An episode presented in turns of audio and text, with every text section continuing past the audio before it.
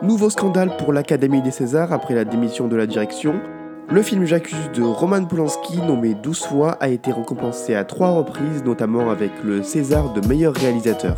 Le César de la meilleure réalisation est attribué à Roman Polanski pour J'accuse. Cependant, le cinéaste a été condamné aux États-Unis pour viol sur mineur, où il est considéré comme fugitif. Il est aussi visé par plusieurs affaires d'agression sexuelle en France.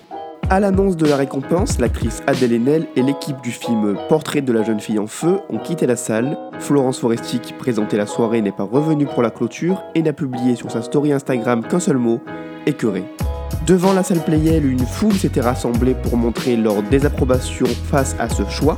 De nombreuses autres personnalités ont aussi fait savoir leur désaccord, notamment le ministre de la Culture Franck Riester. Cependant, d'autres personnes comme Fanny Ardant, Isabelle Huppert ou Patrick Chenet ont fait savoir qu'ils soutenaient le choix de l'Académie.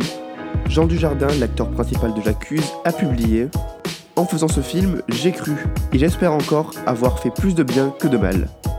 Pour le moment, Roman Polanski, lui, n'a fait part d'aucune réaction.